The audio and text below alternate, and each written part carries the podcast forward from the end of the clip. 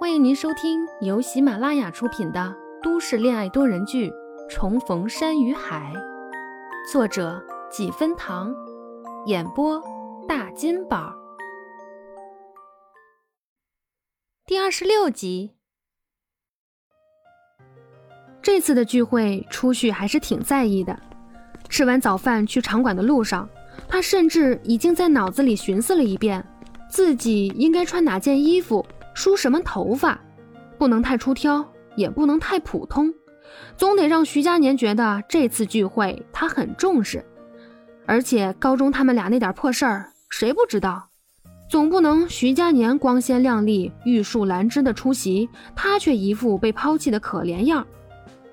对，上个月新买的打底碎花裙还没穿过，款式是简单的束腰装，但裙子上的花色零零散散。还是很别致的，头发就梳成鱼骨辫儿，显年轻活跃。外套呢，不管那天多冷，他就穿那件米色的大风衣。当把所有的细节都考虑好了，他以为他能盛装出席，结果阴差阳错，他差点去不了，最后能去还是以铁拐李的方式出场。对。他把自己的腿摔伤了。那天他心情不错，工作效率也比较高，一个展板接一个的都没有出错，而且速度还快。没一会儿的功夫，一面展示栏就完美的呈现了。和他合作的刘师傅爬下梯子，趁休息的空闲点了一支烟，跟他开玩笑：“今天这装修的味道不重了。”他知道刘师傅在说他上次几次三番借口装修味道太重，频频出错的事儿。当时做的时候不觉得什么，现在再被提起来，倒有些不好意思了。他站直身子，放下手中的展板，抽了抽鼻子闻空气，又一脸嫌弃地捏住自己的鼻子。刘叔，你不说还好，一说，我觉得味道还是很重。刘师傅看着小姑娘鬼灵精怪的样子，也没戳穿，继续说：“哎，前几天楼下来了个小伙子，你们俩认识？你怎么知道？怎么知道？还不是前几天吃完饭找前台借东西的时候，看到那小伙子在问前台打听附近有什么好吃的。刘师傅是没特意偷听。”但徐佳年的声音还是传到了他的耳朵里。这附近有烤肉吗？初旭是最爱吃烤肉的，所以第一次约饭，徐佳年理所当然的想满足他。前台姑娘摇头，笑着解释：“先生，我们这边小山区没有烤肉。那火锅呢？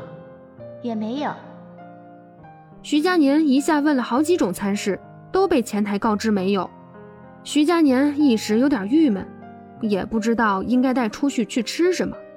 面食他是不爱的，最后一退再退，想到了馄饨。高中时他还是挺喜欢吃的。那馄饨总有吧？这个有，我们这边有一家手工馄饨，很出名的。我跟你说怎么走。后来等刘师傅下来还东西的时候。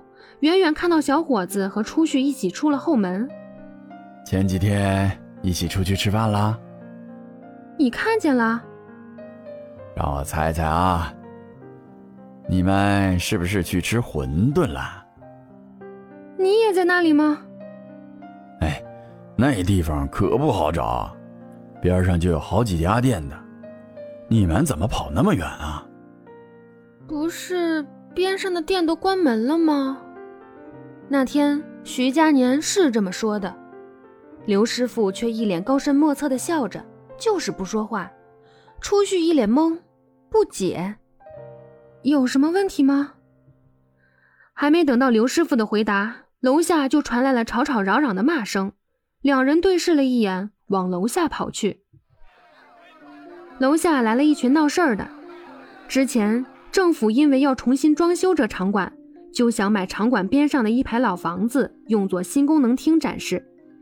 在谈买卖的时候，这群人原以为深山里的破房子没价值，没想到政府竟然主动找上他们，价格出的也让他们很心动。他们二话不说，第二天就答应，并且签了协议。隔天，政府就照协议上的要求付了钱，他们也在三天内就撤离了老房子。结果一个星期后，不知从哪儿来的小道消息，说当时这个房子要是不卖给政府，就会选择租赁。长期租赁下去，利益肯定比买卖还要好。这群人还是请人大致算了一下，年年岁岁一辈一辈的租下去，确实是永久的利益。于是天天找政府闹，倒打一耙，扭曲事实，说政府当初是强买强卖。今天不知道哪里来的错误情报，说市里的大领导在这里视察工程进度，特地赶过来。但是找了一圈也没找到什么大人物，只有一个穿得干净整齐的小伙子，一看就不是什么装修工人，很有可能是什么大领导的秘书之类的。于是他们很快就把徐佳年给困住了。年轻人，你们领导在哪里？我找你们领导。一群人气势汹汹的，说话也毫不客气。徐佳年今天来的晚，刚来的时候去楼上瞄了一眼。看初旭工作正投入，就没打扰。下来后代码写了一会儿，觉得没太大的创新，就停下在一楼转了转，看能不能有什么启发。结果刚走到转角，就被人堵在了角落里。还好他反应快，身手也比较灵活，不管发生什么事儿，他得先从角落里出来才好谈。他很快敏捷地闪到了几个人的对面。叔叔阿姨们，有事慢慢说，你们别一群人把我围着呀。说，你们领导在哪里？